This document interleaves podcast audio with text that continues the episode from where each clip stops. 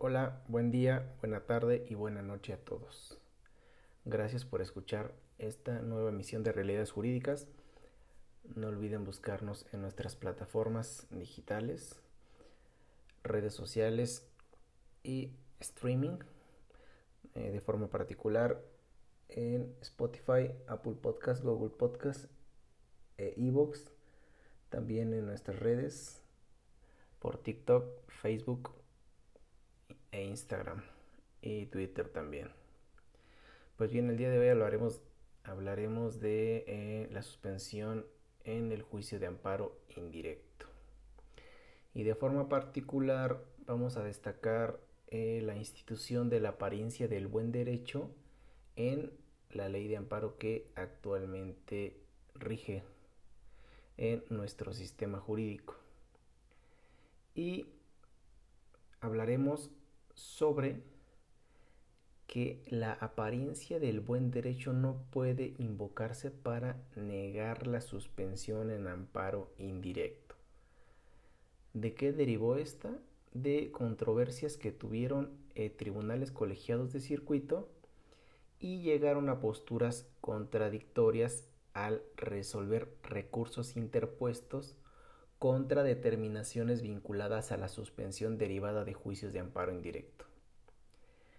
Pues mientras uno de ellos sostuvo que el criterio contenido en la jurisprudencia 10 del 2014 de la segunda sala de la Suprema Corte de Justicia de la Nación, consistente en que la apariencia del buen derecho no puede invocarse para negar la suspensión, dejó de tener eh, aplicación con motivo de la expedición de la ley de amparo vigente y no ajustó su resolución a esa tesis. Por su parte, el otro tribunal colegiado de circuito concluyó que dicho criterio continuó en vigor y ajustó su decisión a esta jurisprudencia. ¿Qué decía esta jurisprudencia de la segunda sala?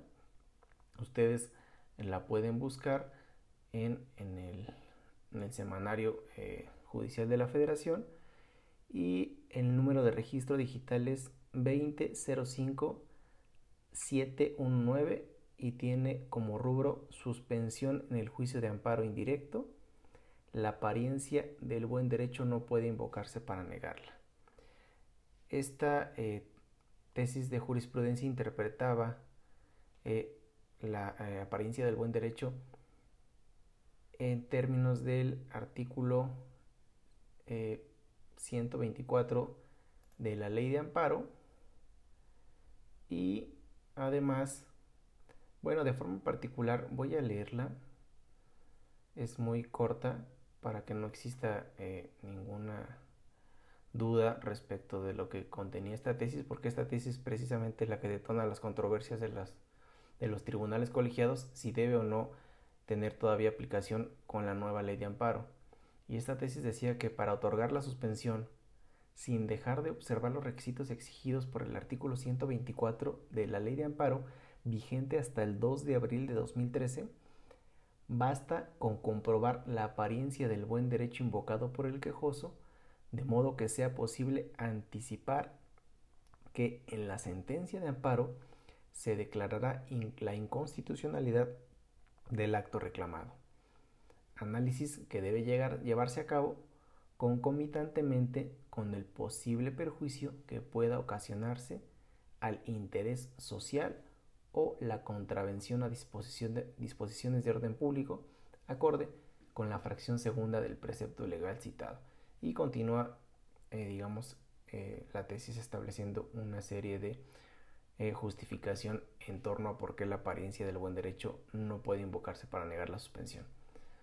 Pero, digamos, quise dar lectura a la parte que tiene relación con el tema del día de hoy. Pues bien, en ese sentido, el criterio que debe prevalecer actualmente es que conforme a la ley de amparo en vigor, el análisis ponderado de la apariencia del buen derecho no puede realizarse para negar la suspensión de los actos reclamados en los juicios de amparo indirecto. ¿Por qué? Digamos que la justificación se encuentra en lo siguiente.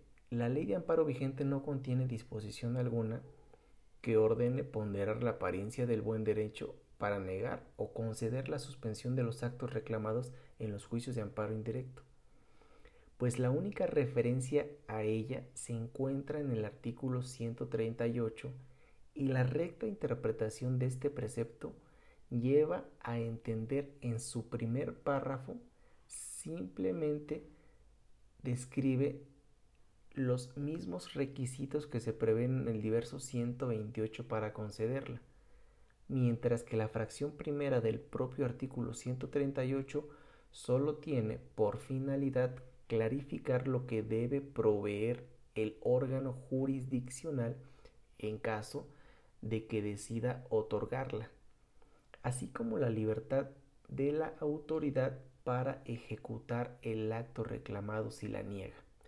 Lo anterior es congruente con la naturaleza de la apariencia del buen derecho como presupuesto de las medidas cautelares, pues está concebida para fortalecer al solicitante siempre que esté evidenciada la verosimilitud de su derecho como consecuencia del estudio preliminar que el órgano jurisdiccional debe realizar sobre la inconstitucionalidad del acto reclamado de manera simultánea con la inexistencia de afectación al interés social y contravención a disposiciones de orden público.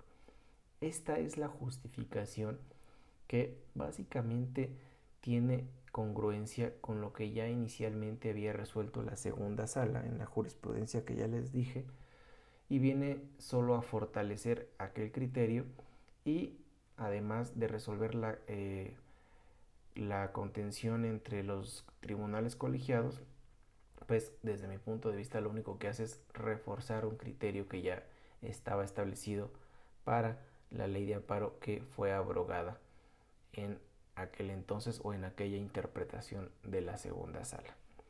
Pues bien, ese es el tema del día de hoy, es decir, la apariencia del buen derecho continúa en el sentido de que no puede invocarse para negar la suspensión en el amparo indirecto en la ley de amparo vigente.